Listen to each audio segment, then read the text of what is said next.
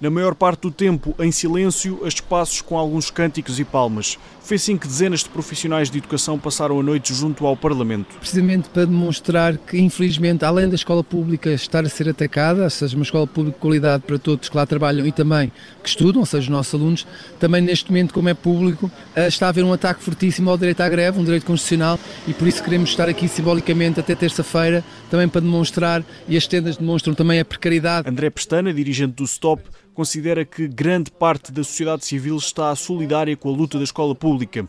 E entre os professores a união. A luta contra uh, tudo o que tem sido as arbitrariedades uh, contra a classe docente ao longo dos últimos 15 anos, no, no desrespeito pela nossa classe, no atentado à nossa dignidade, do, da negação dos nossos direitos, nomeadamente o roubo na contagem de quase sete anos de serviço. Há quase 40 anos que Helena Vicente Gomes dá aulas.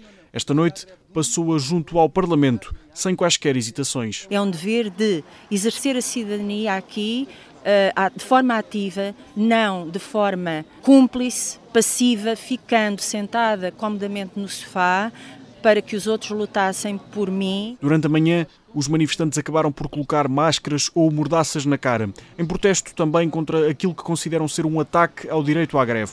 Formas diferentes de contestação que André Pestana garante que é para continuar. Os profissionais de educação, docentes e inocentes, estão determinados a levar esta luta, porque no fundo eh, esta luta é a luta das nossas vidas, porque é muito superior a cada um de nós. Nós sabemos que o que ficar para a escola pública também vai ficar para as gerações vindouras. O dirigente esclarece que para o próximo mês estão já agendadas reuniões internas do STOP para planear novos protestos.